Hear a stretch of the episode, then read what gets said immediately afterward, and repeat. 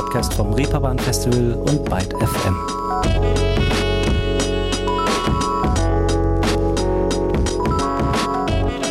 Hallo, guten Tag, liebe Mitmenschen und willkommen zu einer neuen Ausgabe Ruhestörung.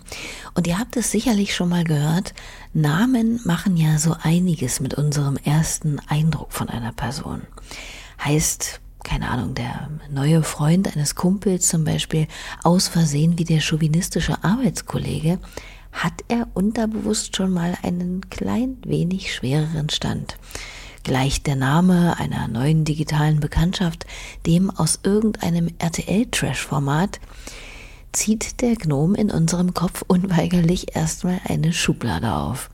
Und wenn sich ein Künstler Vomit Heat nennt und damit dann das Bild samt olfaktorischer Verknüpfung von erwärmtem Erbrochenen in einem auslöst, tja, dann verursacht das zumindest bei mir nicht gerade erstmal den Impuls, oh ja, dann lass doch den mal einladen und anhören, darauf habe ich ja gerade so richtig Lust. Vor allem nach dem Frühstück. Glücklicherweise ist man ja in der Lage, die Hürde der Oberflächlichkeit zu nehmen und ein bisschen tiefgründiger unterwegs zu sein. Und siehe da, hört man in das, was Vomit Heat aka Nils Herzogenrath da musikalisch so auftischt, hat das so gar nichts mit Brechreiz zu tun. Das ganze Gegenteil ist der Fall. Wobei es auch fraglich ist, was das Gegenteil von Brechreiz ist. Naja, ich würde sagen, einatmen kann man die ätherischen Klangwolken, die unter anderem gerade auf seinem neuen Album Second Skin zu finden sind. Und genau deshalb ist der umtriebige Musiker aus Essen heute hier auch bei Ruhestörung dabei und ich habe das Vergnügen, ihn euch vorzustellen. Bevor ich das tue, sei gesagt, dass ihr diesen Podcast hier gern abonnieren, kommentieren oder weiterempfehlen könnt und damit nicht nur dem Format, sondern auch den hier geladenen MusikerInnen etwas Gutes tut, weil ihr ihnen und ihrer Musik somit zu mehr Reichweite verhilft. So, das zum organisatorischen Teil und nun zu Vomitit und der klingt unter anderem so hier.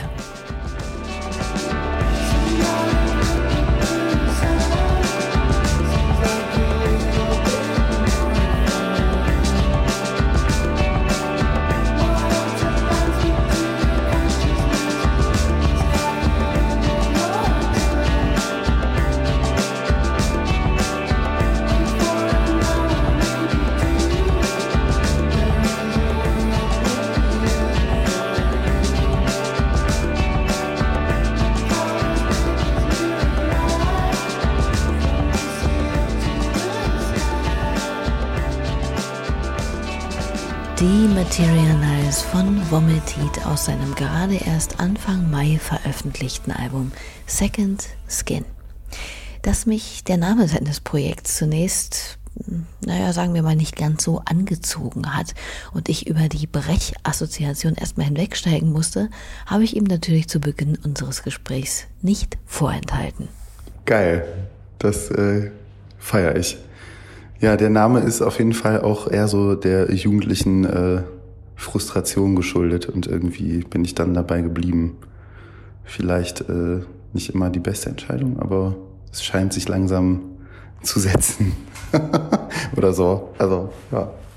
Ich dachte nämlich irgendwie mit, ich dachte mit 16, das heißt Kotzrausch. Ganz einfach. Ich hatte Heat irgendwie so auch mit, äh, mit Rausch übersetzt, vielleicht wegen so Disco-Nummern in the Heat of the Night oder sowas.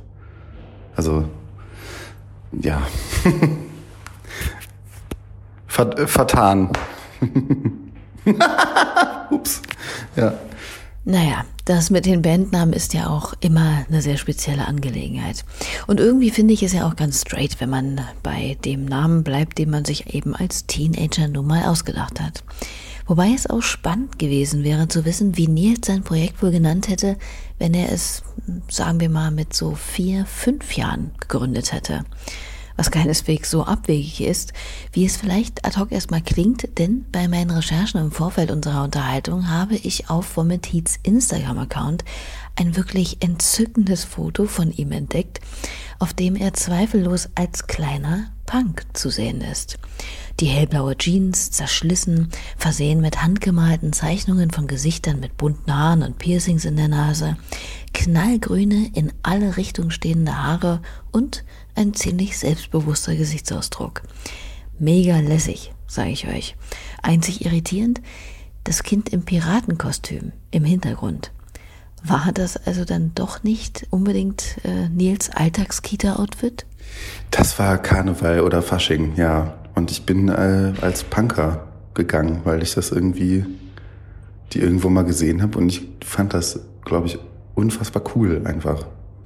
Aber ich durfte mir als Kind keine Sicherheitsnadel ins Ohr stecken, deswegen so das oder äh, ja den Ring, den ich jetzt durch die Nase oder sowas. Ne? Also nee, ja irgendwie haben mich äh, hat mich das wahrscheinlich dieser ganze Kram immer schon so ein bisschen angezogen, auch als Kind. Und das ist gewissermaßen auch heute noch spür- und sichtbar. Sein Sound, seine musikalischen Referenzen, die anderen zahlreichen Projekte, in denen er teil ist und nicht zuletzt auch ganz schnöde sein Auftreten offenbaren eine Faszination für das, was jenseits von glatt gebügelten Oberflächen liegt seine erste musikalische Offenbarung, die in diese Richtung geht und die Türen zu weiteren Sphären aufstieß, ist gewissermaßen ja kein unerwarteter Klassiker. Ja, äh, das war fast schon klischeehaft. Äh, ich bin ja eigentlich zu spät geboren, um das so richtig mitzukriegen, aber Nirvana. Ich habe so Nirvana entdeckt. Äh, sehr auch dann äh, bis heute immer noch eine großartige Platte, die letzte in Utero. Ähm, die ja auch mal so ihre krassen Ausbrüche hat, die einfach laut sind und schabbelig. Und bin von da aus dann so als, ja, da habe ich da, glaube ich, dann auch mittlerweile schon E-Gitarre gespielt. Ich konnte auch alles und alle Texte und so nachzocken. Das ist ja auch nicht so schwer. Äh, und bin dann ganz schnell bei Sonic Youth gelandet. Und ähm, ja, und von daraus, also von, also so ab dem Punkt macht sich, glaube ich, irgendwie so eine ganze, tut sich eine ganze Welt auf von äh, ja, später habe ich, glaube ich, auch dann danach so fast drei Jahre, glaube ich, nur so Japan Noise gehört und also weitestgehend japanische Noise Musik auch, so US-Kram und Europa, aber ähm, genau und habe dann mit Freunden und Freundinnen so Krams gebaut und Krach gemacht und fand das alles ganz toll. Meine Eltern nicht, aber die haben es so toleriert Also ja, ist irgendwie, wir haben ein sehr gutes Verhältnis, da gab es irgendwie nie die Möglichkeit oder auch den, den Grund jetzt irgendwie äh, von übermäßigem Stress oder Kontaktabbruch selbst nach einem Outing oder einem späten Outing mit 20 nicht, äh, konnte das, nichts konnte unsere, unsere Liebe zueinander erschüttern. Das hört man gern. Und ganz ehrlich, dass es ein klein wenig an den Nerven fressen kann, wenn der Sohn nur noch japanische Noise-Musik hört, ist eventuell nachvollziehbar.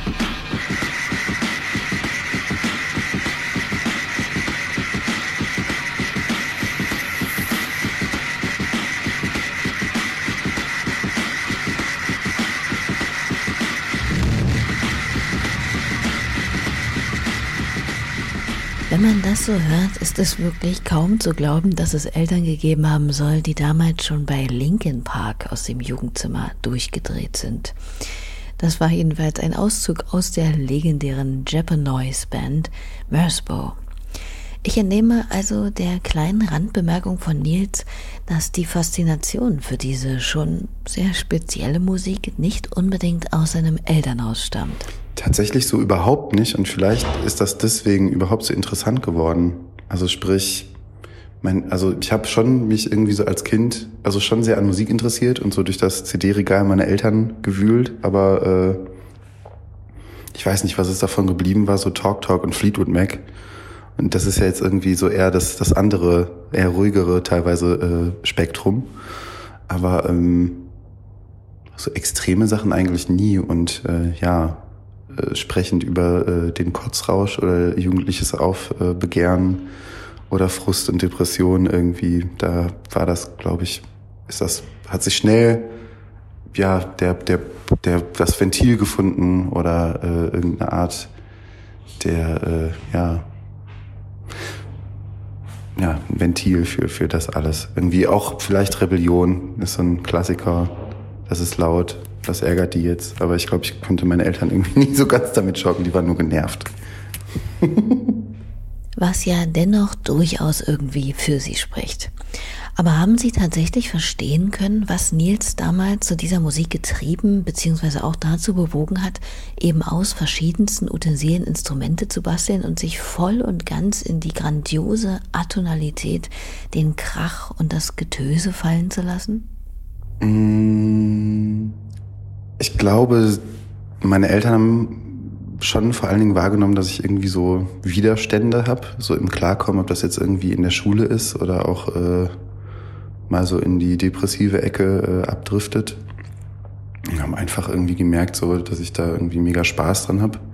Vor allen Dingen, weil der ganze DIY-Charakter, also im Sinne von irgendwie Sachen selber bauen und irgendwie wortwörtlich aus Müll Instrumente machen und so, dass das irgendwie zumindest zu, zu einer Art äh, sinnvollen Beschäftigung führt. Also da kommt irgendwas bei rum, was irgendwie nicht äh, ja, von mir gegen mich selbst gerichtet ist oder, weiß ich nicht, irgendwie auf, auf Widerstände stößt, außer dass irgendwie ich jetzt, glaube ich, so ein bisschen mein Gehör mehr schonen würde, wenn ich die Zeit nochmal durchleben müsste. Aber das äh, bin da auch noch irgendwie relativ heil weggekommen.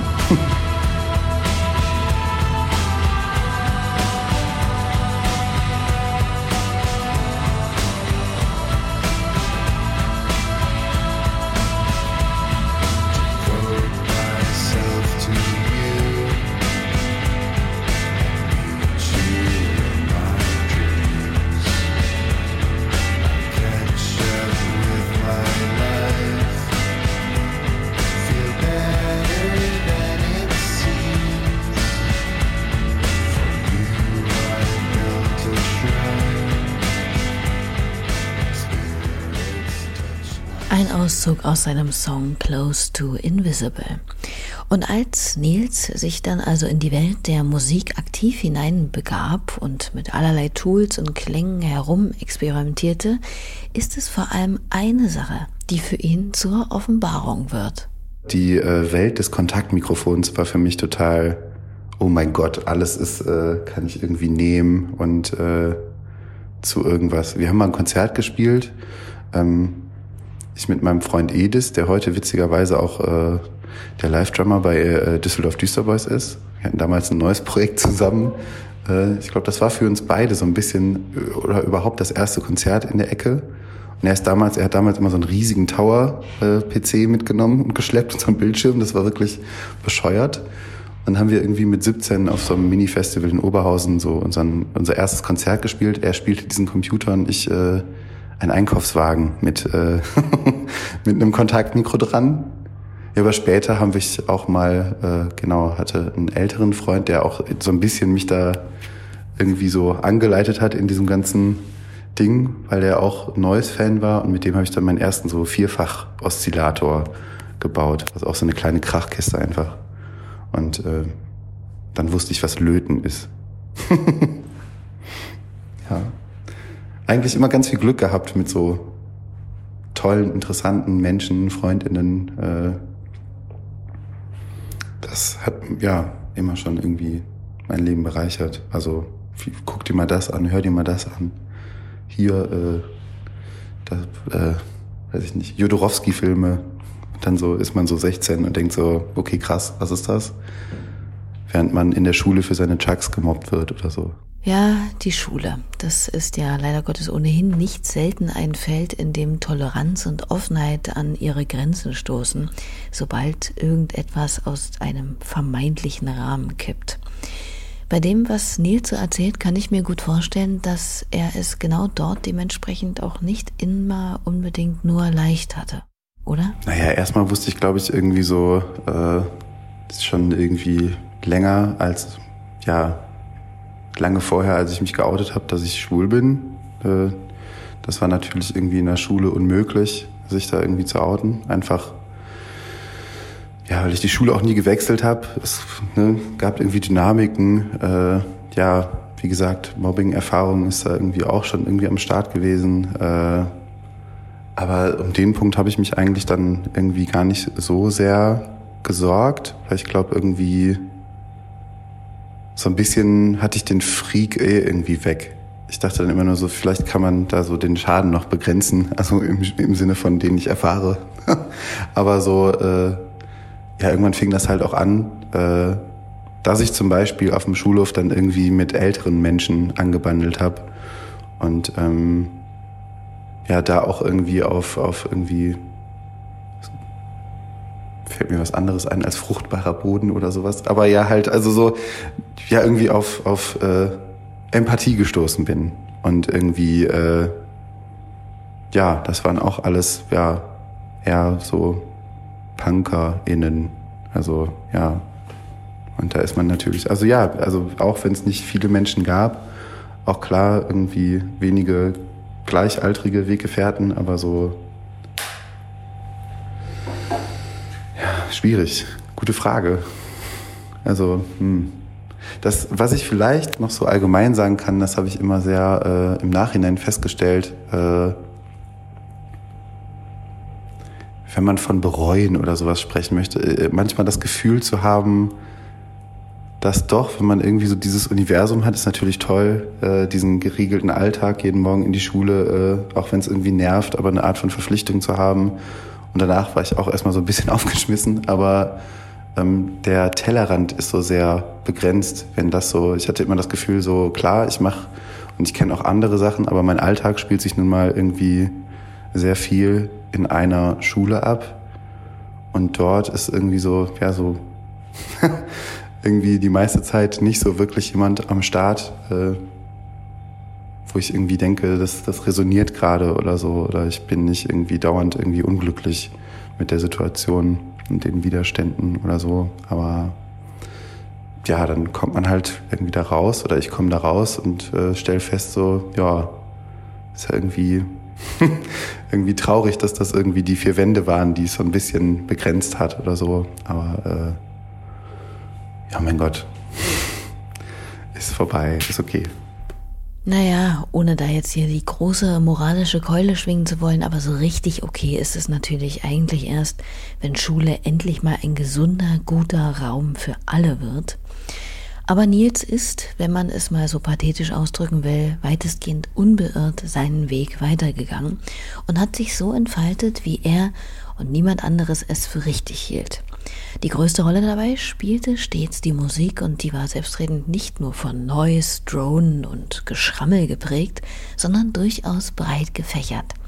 Es ist ja auch ein völliger Irrglaube, dass MusikerInnen immer nur genau das Genre gut finden, in dem sie sich musikalisch auch selbst bewegen. Check. Ja, komplett. Ich äh, habe auch mal eine Zeit lang ziemlich heftigen Techno aufgelegt. ist aber schon ein paar Jahre her. Aber ne, Krach ist dann auch wieder nicht so weit weg. Also ja, weiß ich nicht. Äh, die meisten Menschen oder auch Freundinnen, äh, die sehr viel mit Musik zu tun haben, die ich äh, kenne, die hören auch alles Mögliche an Musiken. Klar gibt's immer Präferenzen, aber ich glaube, dir bestimmt auch oder vielen Menschen geht's irgendwie so mit voranschreitendem Alter irgendwie so eine Art der Liberalisierung des Musikgeschmacks zu erfahren. Irgendwie mit 13 so E-Gitarre entdeckt, dachte ich auch so, jo, bah, Synthesizer, was ist das denn? Und jetzt irgendwie, hey, I want to break free, größter, größter Hit. Und so ist Nils nicht nur Queen oder Fleetwood Mac nicht abgeneigt, sondern hegt seit langem auch eine Begeisterung für Musik aus Äthiopien. Zumindest hatte ich das bei meiner Vorbereitung irgendwo aufgeschnappt. Woher kam denn dieser Einfluss? Boah, das ist total die gute Frage. Äh, es gab oder gibt immer noch, ähm, es gab oder gibt immer noch den Musikblog Newton Sounds, also so ich hatte, glaube ich, einfach ganz viel Glück in der Zeit so vom Internet, wo es halt diese ganzen dann noch nicht gesperrten Musikblogs gab. Also sprich, ähm, ja, das war einfach ein Musikblog, wo irgendwie alles drauf war von irgendeinem, weiß ich nicht, Industrial Noise Gewummer bis hin, also so, ja, Sprichwort irgendwie jetzt nicht äh, ich will das gar nicht abseitig nennen, um Gottes Willen, das wäre Quatsch, aber halt nicht was irgendwie Musik, die nichts jetzt, sag ich mal, mit einem Mainstream, äh, Viva, Radio, irgendwas Konsum zu tun hat. Und äh, ja, dann gab es auch eine Serie Ethiopeaks, ich glaube, die ist auch etwas bekannter. Äh, mit einer tollen Pianistin, mir fällt gerade der Name nicht ganz ein, Mariam hm, Gebrue, glaube ich. Das äh, bis heute immer noch total feierbar und äh, verstehe nicht, warum das irgendwie auch mal in Konzerthäusern irgendwie performt wird, weil das sind echt tolle Stücke. Und später habe ich dann gerade durch so Liebe äh, für, das hört man so auch vielleicht noch auf meiner ersten Platte, so Lo-Fi-Sounds, ähm, dann diese ganzen äh, bei uns 80er, in Äthiopien 70er, es gibt ja dieses, dieses Zeitding, ähm, also quasi äthiopische 70er Schlager, äh, Funk-Nummern, die halt auch alle super toll auf, also so immer so eine Tape-Quali haben, dann findet man, wenn man sich da auf YouTube durchklickt, äh, Asta Gebede kann ich zum Beispiel empfehlen, ähm, findet man, äh, äh, oh jetzt fallen mir zehn Namen ein, ähm, findet man auf jeden Fall so Videos, Musikvideos, die teilweise so von VHS irgendwie auf YouTube gerippt sind und dann auch noch so, so zwischendurch so Leierfehler haben, wo man das Band kurz aufhört. Das hat mich total abgeholt. Und vor allen Dingen, weil es einfach rhythmisch und melodisch ausnahmsweise mal sehr glückliche Musik ist. Also irgendwie, ja, also es löst immer noch bei mir ein sehr äh, bildhaftes äh, Fühlen aus, sag ich mal. Aber äh, alles ist so ja sehr getränkt in äh, irgendwie Farben und Sonne und äh, Natur und oder auch nicht mal, aber halt so gute, gute Stimmung und ähm, wenig oder bis gar nichts Schlechtes. Sehr idyllische Musik, ja. Und wie gesagt, auch einfach instrumental total äh, spannend. Ja, und wenn wir jetzt hier schon auf der schwärmerischen Musikseite stehen, was liegt denn bei Nils auf der anderen? Also Gibt es irgendetwas, das ein Mensch wie er, der Pop genauso wie japanischem Noise oder Klängen aus Äthiopien viel abgewinnen kann, so gar nicht hören kann und will? Ja, natürlich irgendwie so Rechtsgedöns, äh, aber also im Sinne von politisch. Aber tatsächlich habe ich auch leider nie. Äh, ich bin ja eigentlich immer der festen Überzeugung, wenn ich jetzt mich wahrscheinlich auch zwei Wochen damit beschäftigen würde, würde ich irgendein Stück finden. Aber mit Ska-Punk bin ich nie warm geworden. No offense an alle Hörenden oder so. Weiß ich nicht. Es gab, es gab, ja, es gab in Essen halt auch, oder es gibt viele verschiedene äh, äh, Stadtfestivals so und da gab es auf jeden Fall auch immer irgendwie ähm, irgendeine so Ska-Punk-Band. Und normalerweise habe ich auch ein Herz irgendwie für atonalen Kram, aber wenn da irgendwie rhythmisch ist alles etwas über, über, überbordend oder so und äh, dann stehen da irgendwie drei schiefe Trompeten. Gleichzeitig ist das irgendwie auf jeden Fall, das ist nicht Camp. ich weiß es nicht. das ist nicht The Shacks. das stimmt wohl. Aber gut, Mensch muss ja auch nicht alles feiern. Eine Band, die Nils aber natürlich total abgefeiert hat und es auch immer noch tut, ist die 1968 in Köln gegründete und legendäre Krautrock-Band Can, der auch Holger Tschukai am Bass angehörte. Und von dem erschien vor einigen Jahren eine LP-Box, worin sich auch ein paar anerkennende Worte von Menschen über ihn finden lassen, darunter Vomit Heat der ihn als Companion in his musical development bezeichnete. Wie ist denn das passiert? Genau, das war die Holger Tschukai LP-Box. Äh, ja, da bin ich irgendwie in der Broschüre gelandet. Ich, äh, total. Das ist auch äh, auf jeden Fall irgendwie so ein bisschen äh, dem Nachhaken eines guten Freundes äh, geschuldet, auf jeden Fall. Der das auch total äh, gecheckt hat, äh, wie sehr ich mich darüber freuen werde so. Und äh, ja im Prozesse äh, dieser oder ich glaube kurz ich hoffe ich weiß gar nicht ob es noch mitgekriegt hat aber ähm, es gab Pläne dass wir uns mal über den Weg laufen würden. Und das ist dann leider nicht mehr passiert weil Holger Tschukai dann gestorben ist. Aber ähm, das bedeutet mir bis heute immer noch sehr viel. Und auch ja meinen eigenen Bass habe ich so ein bisschen von äh, ja, Kane inspirierter das Modell äh, mal so abgeschaut. Und vom Sound etc. natürlich auch. Aber das ist jetzt vielleicht auf der Platte gar nicht so der direkte Einfluss mehr als irgendwie auch Talking About Emotions.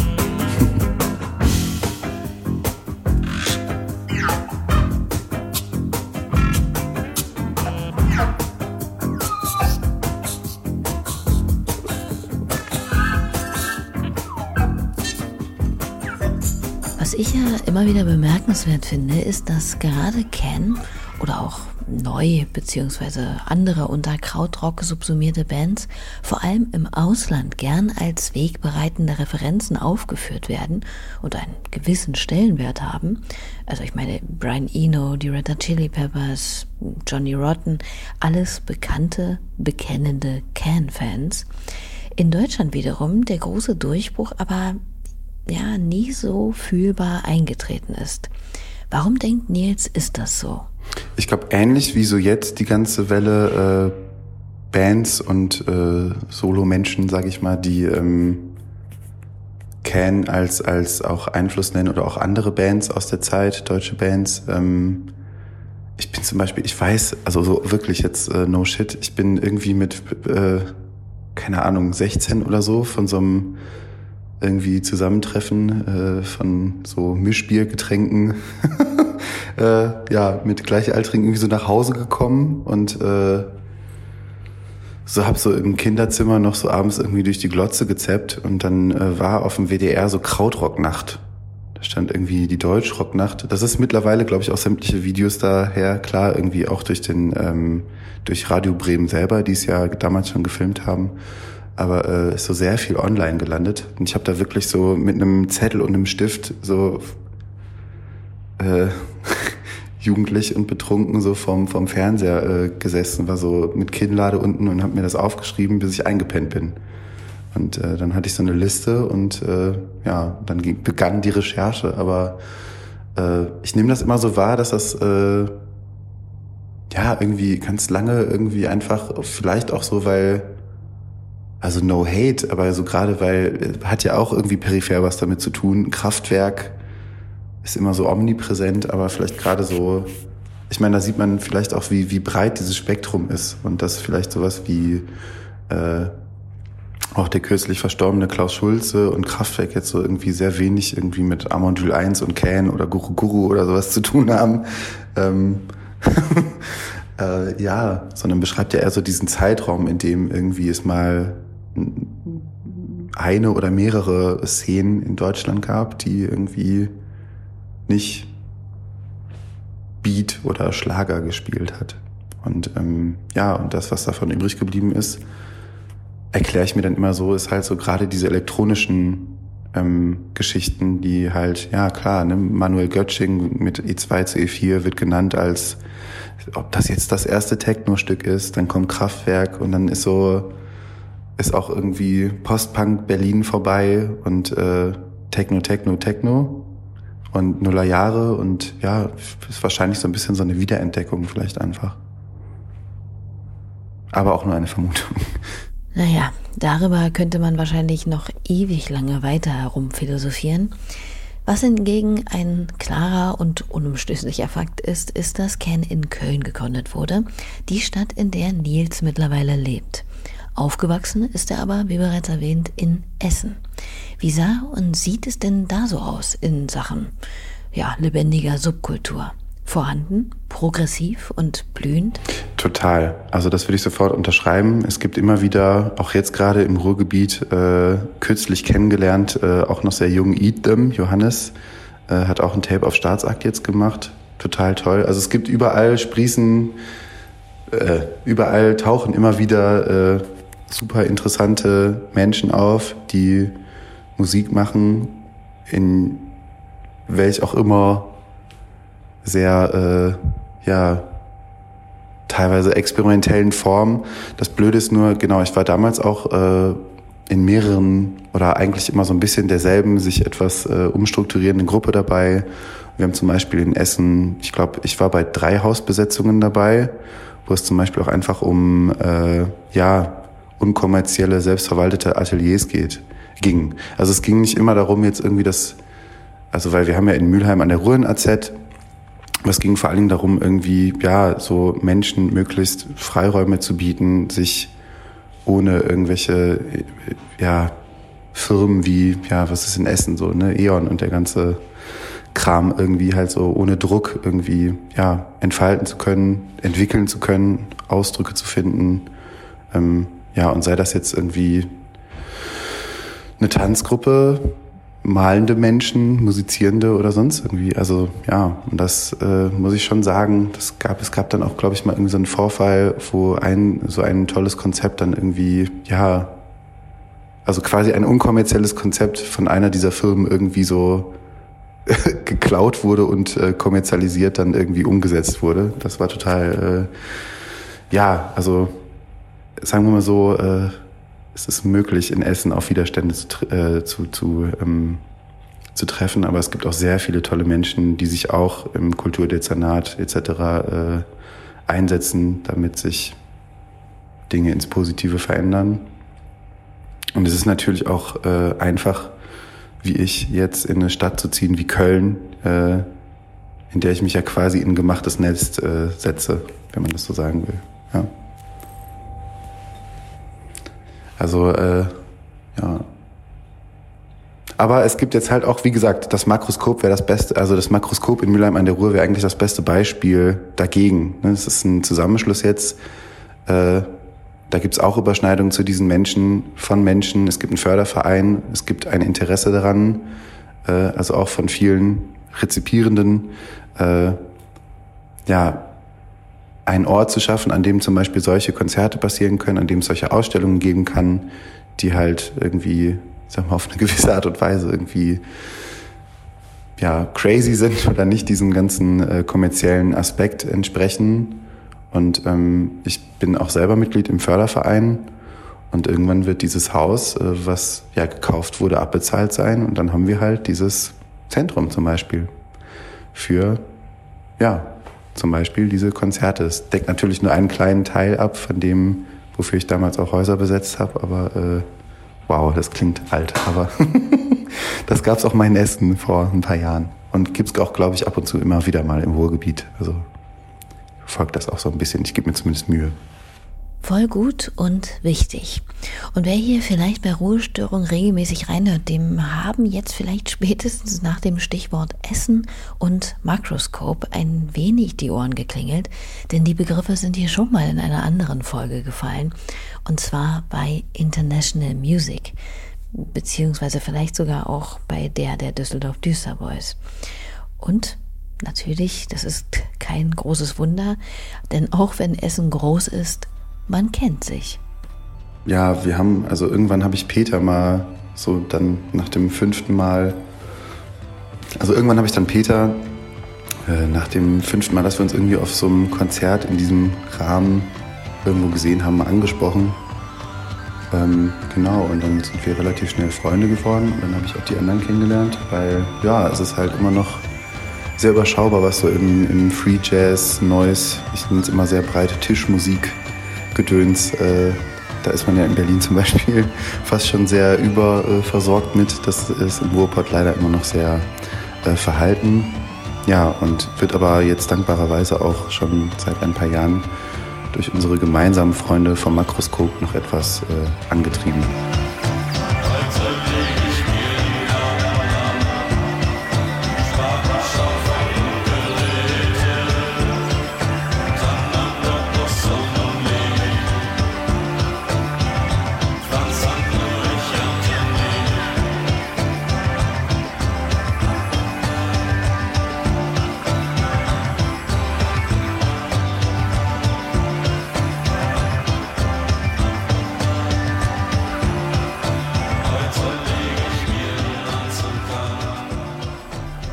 Surprise, dass die Herren von International Music auch musikalisch, also gemeinsame Sachen mit Nils gemacht haben, wie eben gehört auf dem Song Heute, der auch auf der aktuellen Platte von Vomit Heat zu finden ist. Aber noch mal ein paar Jahre zurück. Hat Nils denn bei allem Herumexperimentieren irgendwann eigentlich auch mal ganz klassisch ein Instrument gelernt? Ja, es, es, es, es fläuselten äh, vereinzelt Instrumente in der äh Familie herum, aber ähm, ich glaube, keiner von denen hatte irgendwie wirklich Instrumentunterricht oder meine Mama, von der ich ja auch äh, so ein bisschen, ja, wo ich ihre Gitarre irgendwann auch gefunden habe, die vielleicht in ihrer Jugend, aber genau, ich hatte dann halt das große Privileg, äh, wegen meiner Eltern äh, für ein paar Jahre so Gitarrenunterricht äh, mitzunehmen, bevor ich dann das alles ein bisschen bescheuert fand, jetzt irgendwie solieren zu üben, weil mir das irgendwie damals schon etwas abgestanden vorkam. Aber Geschmäcker sind äh, unterschiedlich und äh, everything's legit, legit, yes. Also, ja, außerdem, ich höre ja Jazz, also ja, ja. also so, ja, ist jetzt nicht alles äh, an, an Gitarren-Soli-Kram, ist jetzt irgendwie Cockrock oder so. Nö, das stimmt wohl.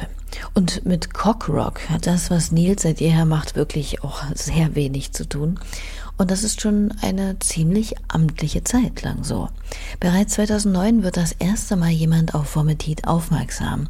Und zwar niemand Geringeres als das sich selbst als The Most Trusted Voice in Music bezeichnende Magazin Pitchfork. Kurz darauf wird Nils auch schon für erste Shows in London angefragt, die er aber zunächst absagt. Warum? Tja, vielleicht weil er zu jener Zeit noch nicht einmal sein Abitur in der Tasche hatte. Boah, nee, aber das ist äh, gut recherchiert. Äh, das habe ich schon fast vergessen. Nee, es gab genau, es gab eine Zeit lang auch von Pitchfork. Äh, das war übrigens erstmal so die Story, ich kannte das nicht. Habe so eine Mail bekommen äh, von einem Ryan. Ich glaube, das war sogar später herausgefunden, ist der CEO oder so. Keine Ahnung. Und irgendwie haben die durch auch irgendeinen anderen musizierenden Menschen dort irgendwie mitgekriegt. Äh, ja, also super random. Ich habe gar keinen Check gehabt, was das ist. War so, okay, jeder Mensch, der sich irgendwie interessiert oder so, ist doch cool. Ähm, und dann gab es später auch, glaube ich, im Rahmen dieser Plattform gehypten Band, äh, The Big Pink hießen die.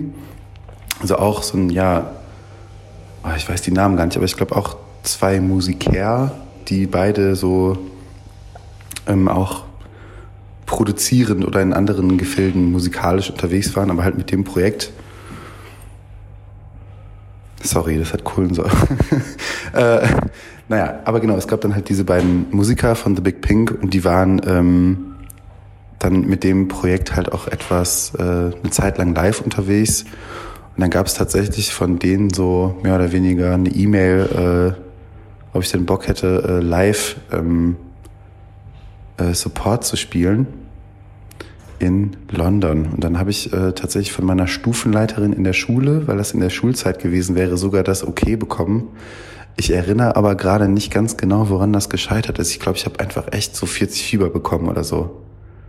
Also so ganz bescheuert. Ich hätte das theoretisch machen können, aus heutiger Sicht, ja, also weiß ich nicht, ob das dann irgendwie schneller alles äh, weitergegangen wäre oder so, weil äh, ich war halt damals einfach original irgendwie 17 und äh, nichts irgendwie mit Band und Management und irgendwas am Start. Äh, ja, und dann war mir das irgendwie zu wild.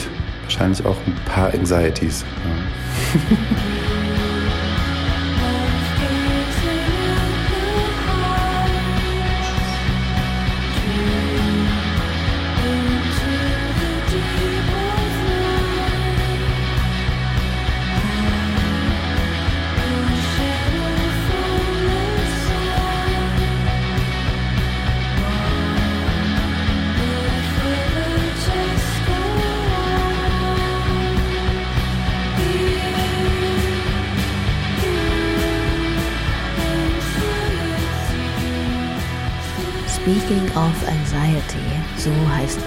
dieses Stück hier. Aber wer weiß, wozu das gut war. Auf jeden Fall hatte Nils dadurch noch viel mehr Zeit musikalisch und auch so zu wachsen und sich auszuprobieren. So wurde er unter anderem zum Beispiel 2013 Teil der Band Oracles, die es ebenfalls schnell zu einiger Beachtung Support-Shows für die Libertines oder Alalas oder auch eigene Headline-Touren bringen. Wie hat Nils denn diese Zeit in Erinnerung? Das war total aufregend. Also es war natürlich irgendwie für mich das erste Mal, dass etwas so sehr Aufmerksamkeit erfährt. Und es war in dem Sinne auch so die beste Schule. Äh, aber natürlich waren wir alle noch ein bisschen jünger und äh, haben, glaube ich, alle für unser Leben gelernt, kann man so sagen. Aber natürlich war irgendwie, ja, gerade irgendwie dreimal in den Staaten zu sein, äh, auch, äh, ja, einfach verrückt und eine Erfahrung, die ich nicht missen möchte. Auch ähm, ja so ein bisschen äh, durch Dennis, der jetzt tatsächlich auch in der Liveband spielt und auch das Second Skin Album äh, gemischt und gemastert hat.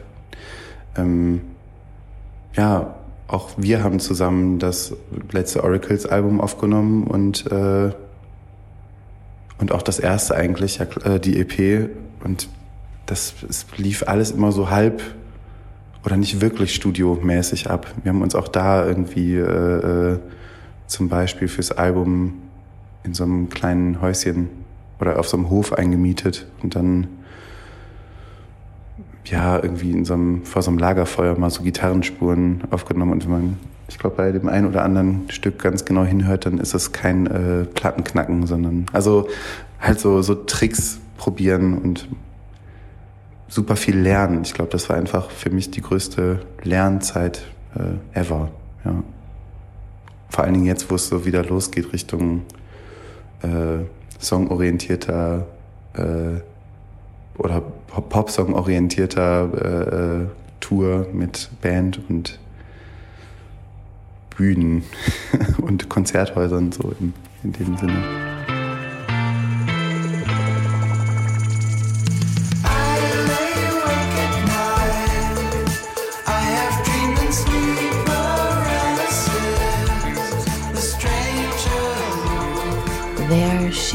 Hot soll Pete Doherty über die Oracles damals gesagt haben.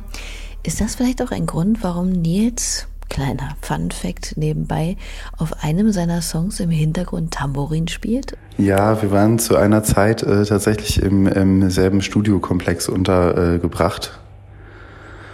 Äh, so much said, äh, little crazy und äh, irgendwann stolperte ich oben durch dann den äh, Studioteil ähm, und äh, ja, äh, da fehlte kurz eine Person und dann bin ich da mal eingesprungen. Das war also auch quasi einfach ein Zufall und sehr funny. Aber ja, so ist auch das passiert. Ja, es ist immer wieder so, das, was vermeintlich nach Legende klingt, ist oft am schlichtesten in Realität gewesen. Dennoch lustige Anekdote. Doch blieb Oracles bei weitem nicht der einzige Output von Niels. Er veröffentlichte als Vomitit 2016 sein Debütalbum Spirit Desire, ist eine Hälfte des Duos Gras, Bestandteil der vielköpfigen Combo Nassau und Teil von Transport, die entfesselte Songs mit noch wilderen Namen wie Tanz um den Melkeimer veröffentlichten.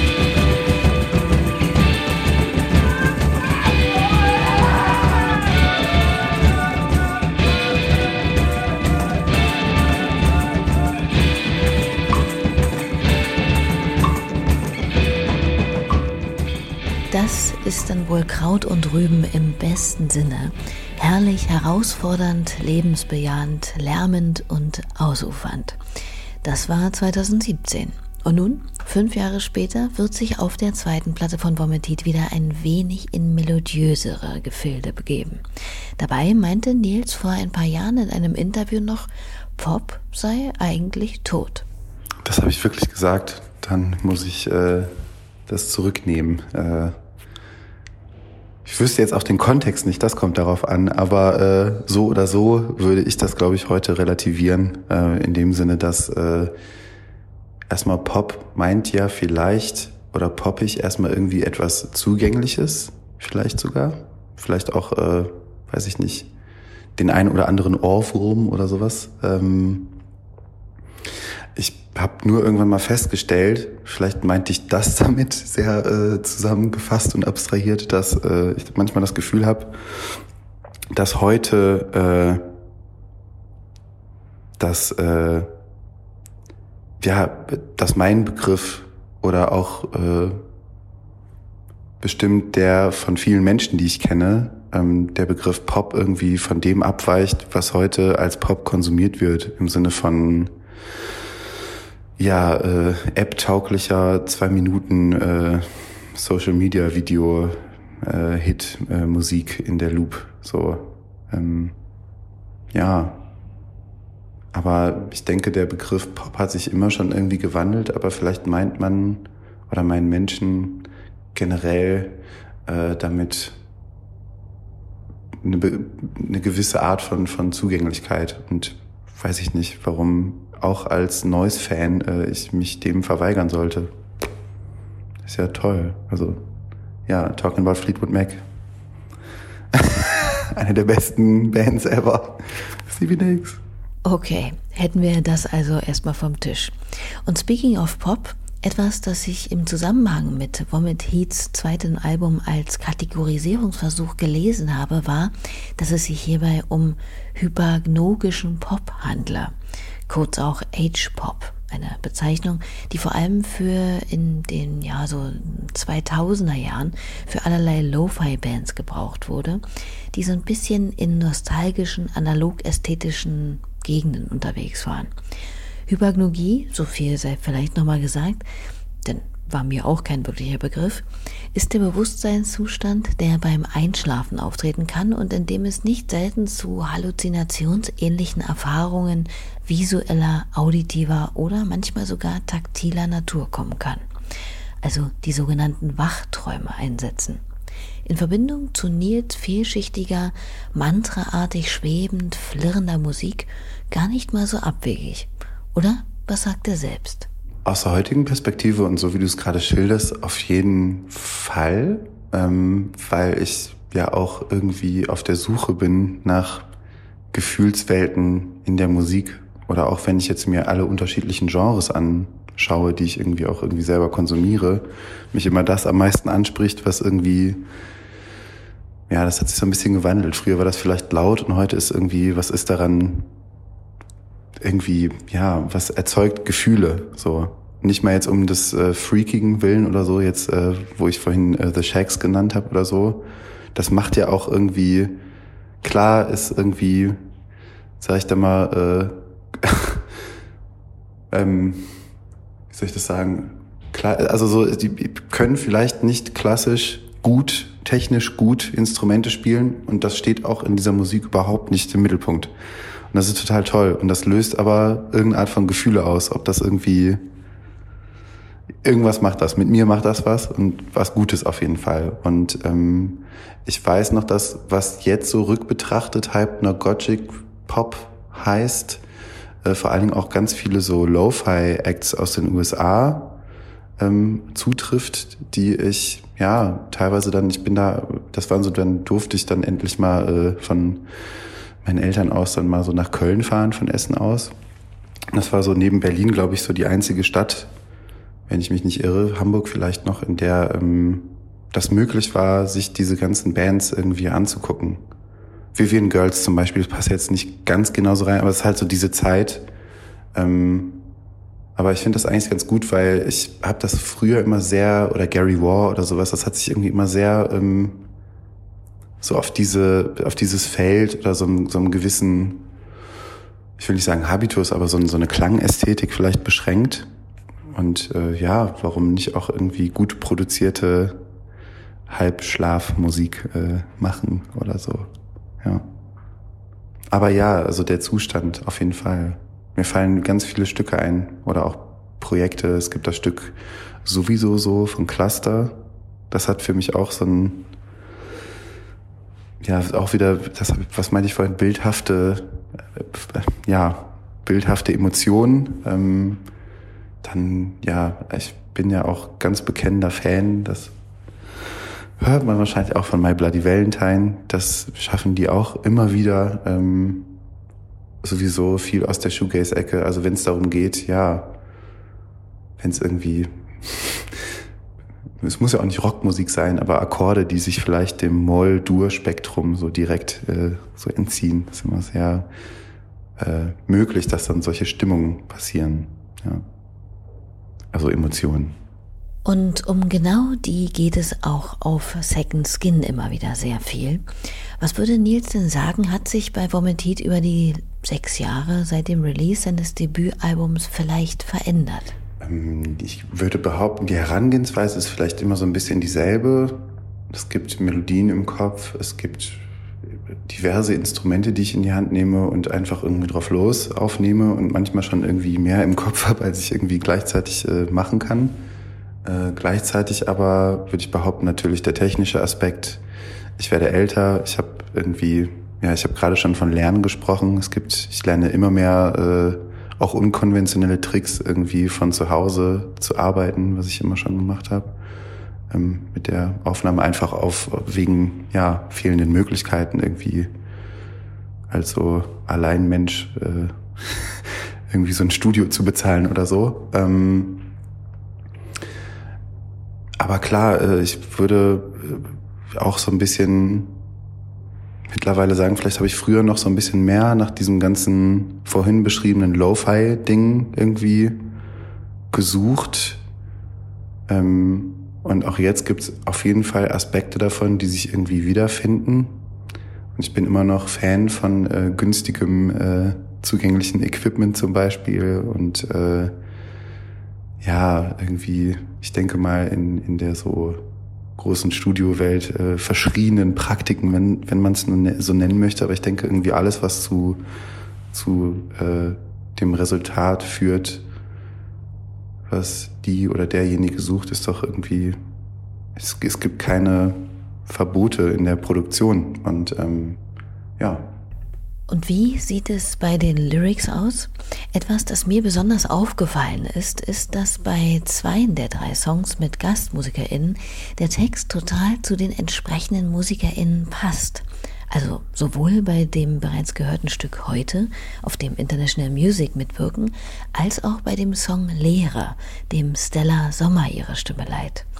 Gerade da ist der sprachliche Duktus so stimmig, dass ich mich gefragt habe, ob sie die Lyrics mitgebracht hat oder ob die auch von Nils stammen, er sie ihr aber einfach nur sehr passend auf den Leib geschrieben haben muss. Äh, tatsächlich, genau das, äh, wo du heute erwähntest, das ist das einzige Stück auf dem Album, äh, das textlich aus anderer Feder stammt, und zwar von Peter und Pedro selbst. Also äh, den habe ich irgendwann mal äh, im Prozess das Instrumental geschickt, so grob in der Struktur, und sie gefragt, äh, ob sie sich darauf vorstellen können, irgendwie was drauf zu machen, weil ich auch äh, ähnlich wie bei Stella, da komme ich dann gleich zu, schon eigentlich so ein bisschen deren Stimme im, im Kopf hatte und die Art, wie das so äh, ausschauen oder sich anhören könnte. Ähm, und für Stella habe ich tatsächlich auch, also da gab es zwei Ideen in meinem Kopf oder Menschen, die das hätten singen können und äh, habe mich dann ganz schnell für äh, Stella entschieden, die auch Gott sei Dank total äh, Lust hatte, das zu singen. Aber äh, ja, tatsächlich im, im, im Texten hatte ich sie eigentlich schon, habe ich mir das schon so vorgestellt, weil ich auch äh, ihre Musik und die Heiterkeit gehört habe und ähm, ja, dann mir gedacht habe, wie, wie kann ich, ja, wie kann ich dem benefiten sozusagen. Ja.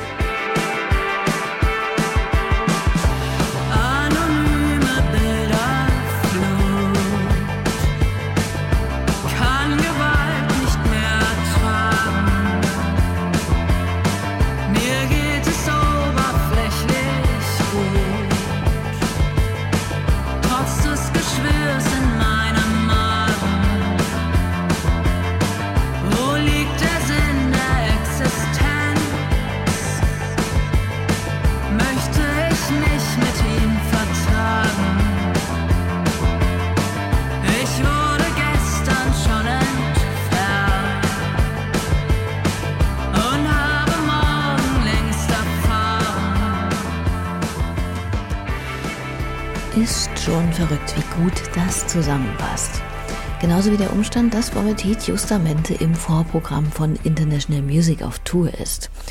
Praktisch, so kann der gemeinsame Song auch gleich bestens live performt werden. Ich habe ihn letzte Woche mal gefragt, wie die Tour denn bisher so angelaufen ist. Ist das Publikum noch schaumgebremst oder schon voll on fire? Tatsächlich habe ich, glaube ich, äh wir haben auch mal mit unserer alten Band Support Gigs gespielt. Ich habe, glaube ich, noch nie so ein äh, dankbares Publikum erfahren dürfen, gerade für so den Opener-Slot. Ähm, es wird sehr, sehr warm und herzlich äh, rezipiert und äh, meine Eltern sind gekommen. Das tut der Sache dann immer so ein bisschen, wenn Mama und Papa da sind, ist dann immer ein bisschen aufgeregt. Das ist Ja, das ist auch immer wieder interessant. Da hat man schon im Ausland gespielt oder vor zig Leuten aber wenn Mutti und Fadi im Saale sind, dann werden die Ohren trotzdem wieder rot. Ja. die sind, die, die haben ja, die sind ja sehr viel von mir gewöhnt, auch mal Richtung äh, eher krachiger äh, Ausflüge. Insofern, ich glaube, äh, sind dann gerade immer so die eher songorientierten Projekte, wo die dann mal auftauchen und äh, dementsprechend, ja, den Druck mache ich mir wahrscheinlich äh, selber, aber so ist das. Und mittlerweile neigt sich diese Tour aber auch schon wieder seinem Ende entgegen. Ich glaube, heute spielen sie in der Konstellation nochmal in St. Gallen und dann gibt es nochmal drei Termine in Bremen, Hamburg und Berlin. Ich habe euch Vomitits Seite nochmal verlinkt, da könnt ihr euch genauere Infos gerne einholen. Und weil wir gerade noch bei Konzerten sind, kann sich Nils eigentlich auch mal vorstellen, so ja, sagen wir, acht Stunden lang auf der Bühne zu stehen, wie es Can bei Konzerten ja gern mal gemacht haben. Ich weiß, im Makroskop wurde mal ein Set mit ihm gestreamt. Der ging so, naja, immerhin auch schon zweieinhalb. Genau, das war während der sogenannten solchen Streams äh, im Makro. Das war, äh, äh, das war auch auf jeden Fall ausgedehnter. Ähm, witzigerweise fällt mir gerade ein, dass äh, wir auch mit so einer zusammengewürfelten Improvisationstruppe damals äh, im Rahmen des Merce Jazz Festival tatsächlich mal eine achtstündige Performance hatten. Also no shit jetzt. Aber natürlich irgendwie äh, Musizierende sind dann da äh, immer wieder rein und raus aus diesem Gefilde. Also es gab irgendwie die Möglichkeit, zwischendurch was zu essen. Und im äh, Falle von Can kann ich mir nicht vorstellen, dass das da so ganz nüchtern abgelaufen ist. Aber äh, I don't know. Maybe. Music is, uh, is the medium. ja. Und diesem Medium wird sich Nils auch in Zukunft mit voller Werf widmen.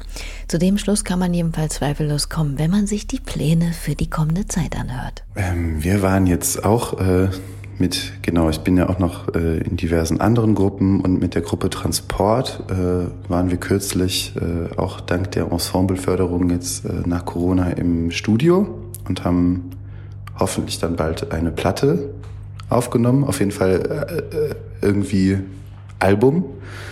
Und genau, in der nächsten Zeit äh, sind noch so ein paar Overdubs geplant und äh, Recording Sessions und dann wird es auch irgendwann erscheinen. Ähm, immer wieder mal äh, sind wir dann noch mit unserer acht bis äh, x-köpfigen Truppe Nassau unterwegs und ähm, machen auch mal hier und dort wieder Aufnahmen und Konzerte ähm, dann bin ich jetzt natürlich irgendwie auch sehr gewillt, irgendwie das mit Vomitit mal doch ein bisschen schneller äh, äh, ja, voranzubringen. Im Sinne von, äh, ich habe eigentlich auch schon das äh, Nachfolgealbum so in meinem Kopf auf jeden Fall zur Hälfte schon fertig. Da gibt es schon so die ersten äh, Demos zu. Ähm, dann ist auch noch tatsächlich auch unter dem Vomitit-Pseudonym noch äh, eine Kollaboration mit Hendrik Otremba geplant wo ich äh, den Musik mehr oder weniger äh, mostly musikalischen Teil, denke ich mal, zu beisteuern werde und Henrik äh, Texte und Gesang übernimmt. Äh, ja, auch da sind eventuell, ich erinnere mich jetzt nicht gerade, aber ja, Features geplant und ähm, dann habe ich auch noch auf seinem Soloalbum, stimmt, äh, habe ich einen, durfte ich an einem Chor äh, teilnehmen, der mitsingt. Ähm, habe ich jetzt zu viel verraten damit? Das weiß ich nicht. Aber äh, genau, da, also es gibt diverse Pläne auf jeden Fall für die nächste Zeit und äh, ich muss auch noch fertig studieren. Klingt jedenfalls nicht gerade nach Langeweile. Und damit sind wir hier nun auch am Ende dieser Ausgabe von Ruhestörung mit Nils mit Vomitit angelangt.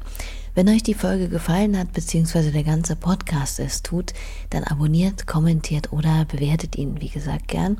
Das trägt dazu bei, dass er in seiner Reichweite weiter steigen kann, was letztlich vor allem auch den hier vorgestellten tollen KünstlerInnen zugutekommt. Danke dafür und natürlich auch ganz allgemein wie immer für eure hochgeschätzte Aufmerksamkeit und ein dickes Merci auch an Nils für das sehr angenehme Gespräch. Wir holen uns jetzt noch einen letzten Musiktipp von ihm ab und dann war es das für heute. Macht's hübsch. Tschüss. Alltime, Alltime Favorite habe ich vorhin schon äh, gedroppt. Äh, wäre tatsächlich von Cluster die sowieso so Nummer. Das sind auch äh, gute äh, acht Minuten, glaube ich, aber äh, wenn das den Rahmen nicht sprengt, ähm, ein tolles Stück. Und äh, Gerade zum schöner werdenden Wetter, Sonnenuntergängen und sowas.